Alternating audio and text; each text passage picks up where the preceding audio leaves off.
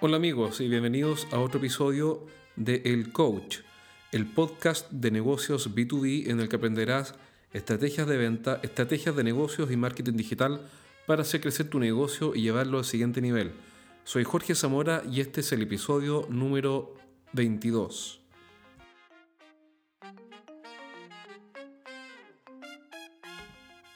Hoy día vamos a hablar de un tema que parece un poco extraño, un poco esotérico tal vez, pero tiene mucho sentido porque tiene que ver con el pensamiento, en cómo pensamos los emprendedores y los dueños de negocios.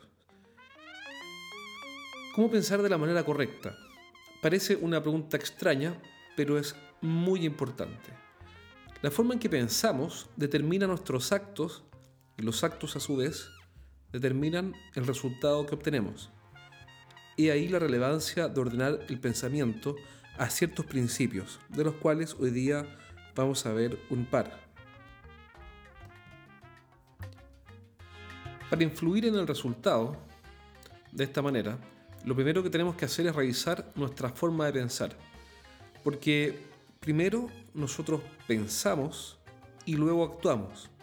Y en rigor uno podría decir que primero sentimos algo, de acuerdo a lo que sentimos racionalizamos y de acuerdo a nuestra racionalización, de acuerdo a lo que racionalizamos o pensamos, actuamos. Es decir, hay una relación entre el sentir, el pensar y el actuar. Y cuando actuamos, recién entonces, generamos el resultado. Por eso cuando uno quiere cambiar el resultado de una situación, lo que tenemos que entender es cuál es la manera en que estamos sintiendo y cuál es la manera en que estamos pensando al respecto. Y por eso sirve tan poco o tiene tan poca utilidad aprender solo la técnica. Porque si uno aprende la técnica, y vamos a inventar, eh, hacemos un curso de Google AdWords, pero no cambiamos nuestra forma de pensar o no la alineamos en la dirección correcta, todo lo que hagamos con esa herramienta va a estar mal direccionado. Por eso es tan importante influenciar en la forma de pensar. Y el primer responsable de la forma de pensar es uno mismo. La mentalidad, nuestra forma de entender las cosas y nuestra forma de pensar no puede quedar al azar. Es decir, la manera en que razonamos no puede quedar al azar. La mente no puede mandarse sola. Eh, Santa Teresa de Ávila decía que la imaginación era la loca de la casa. Es decir, podía pasar cualquier cosa con la imaginación. Imagínense que eso le pasaba a una carmelita del siglo XVI. Imagínense a nosotros en el día a día, convulsionados en el mundo en que vivimos, eh, y que no nos hagamos cargo de nuestra mente y que la dejemos sola para que actúe como ella quiera, nosotros tenemos que hacernos cargo de nuestra mentalidad, de nuestra forma de pensar y entender las cosas, y tenemos que alinearnos con ciertos eh, principios que nos van a ayudar a, a tener mejores resultados. Y el primero de estos principios es que tenemos que usar el pensamiento genérico y el pensamiento específico. Y vamos a ver en este audio la diferencia entre uno y otro y cómo usarlos. ¿Necesitas mejorar tus ventas? Los gerentes de empresas B2B visitan estrategiasdeventa.com y sacan ideas prácticas para llevar su negocio al siguiente nivel. Estrategias y tácticas de venta, marketing industrial, productividad gerencial y mucho más. Descarga todo el material gratuito que tenemos para ti. Ingresa hoy a estrategiasdeventa.com, el sitio web que tus competidores no quieren que conozcas.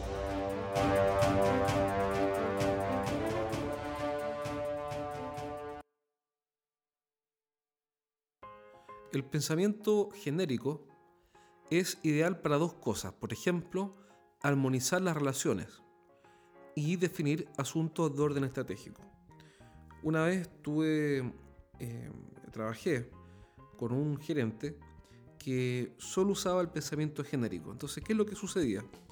Todo el mundo quedaba encantado con él, incluso yo, y, todos estábamos de acuerdo en que era una persona eh, muy, muy agradable con la cual siempre era muy fácil ponerse de acuerdo absolutamente en todo. Es decir, era muy, un muy buen armonizador de relaciones y en la estrategia, que era siempre su foco, estábamos todos de acuerdo. Pero El único inconveniente que había era que cuando había que hacer que las cosas ocurrieran, eh, él no era parte de la solución. Entonces, él aportaba desde la estrategia, desde el concepto general, usaba el pensamiento genérico, pero nada ocurría. Es decir, él finalmente no tenía el poder de cambiar las cosas. ¿Por qué? Porque lo genérico es fácil que nos pongamos de acuerdo, pero no moviliza. Por ejemplo, si hay un conflicto entre el departamento de ventas y el departamento de administración, el gerente general podría usar el pensamiento genérico como punto de partida y decir, por ejemplo, declarar en una reunión con los dos equipos que trabajar en conjunto es fundamental para el buen desempeño de la compañía y que para ese efecto debemos ser tolerantes y colaborativos. La pregunta entonces es, ¿quién podría no estar de acuerdo con eso? Las dificultades comienzan cuando tenemos que poner en movimiento, implementar o ejecutar las tareas.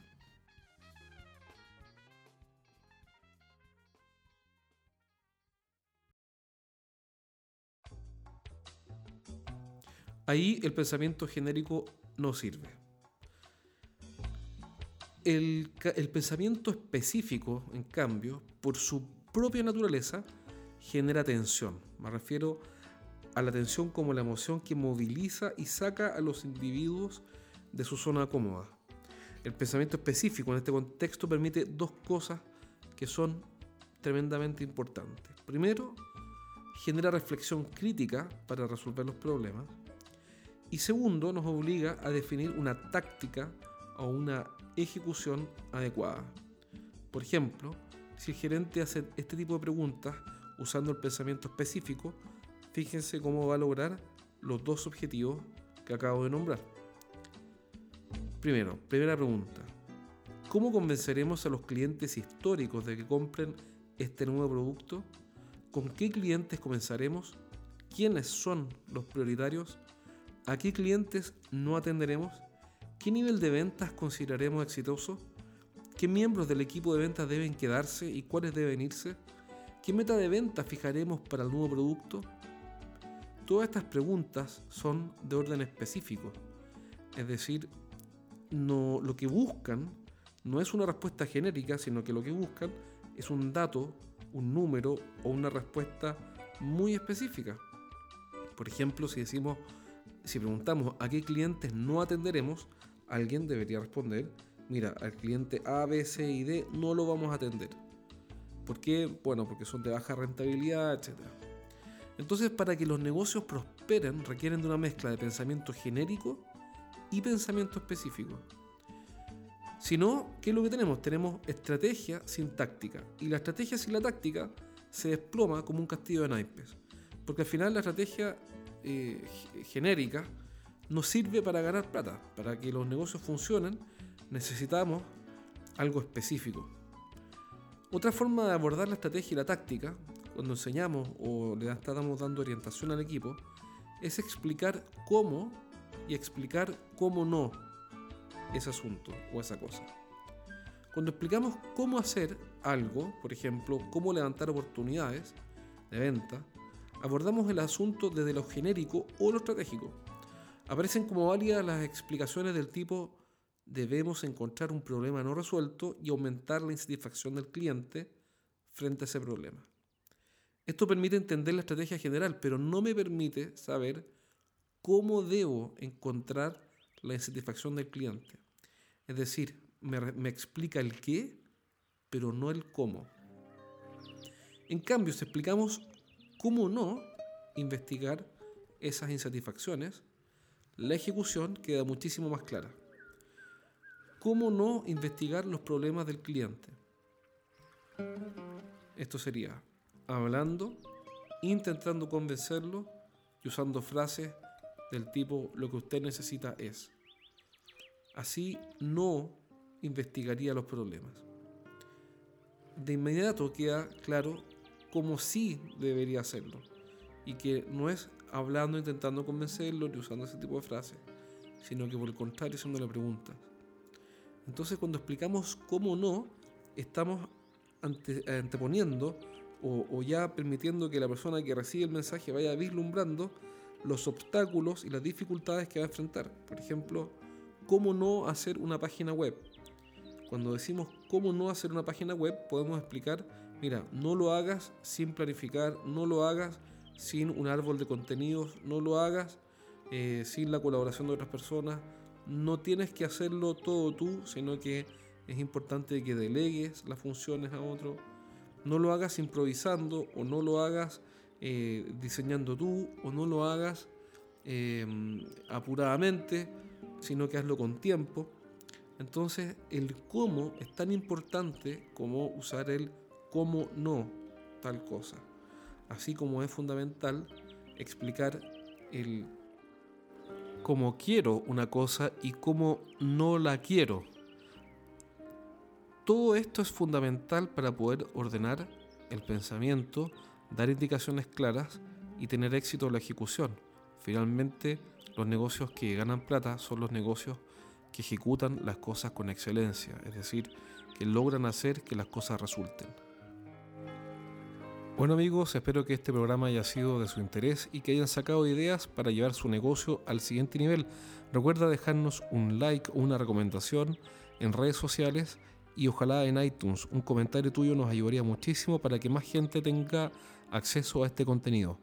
Te esperamos en un próximo programa y recuerda visitar nuestra página web estrategiasdeventa.com donde encontrarás un montón de recursos gratis para ti. Un abrazo, soy Jorge Zamora y este fue el episodio 22 de El Coach.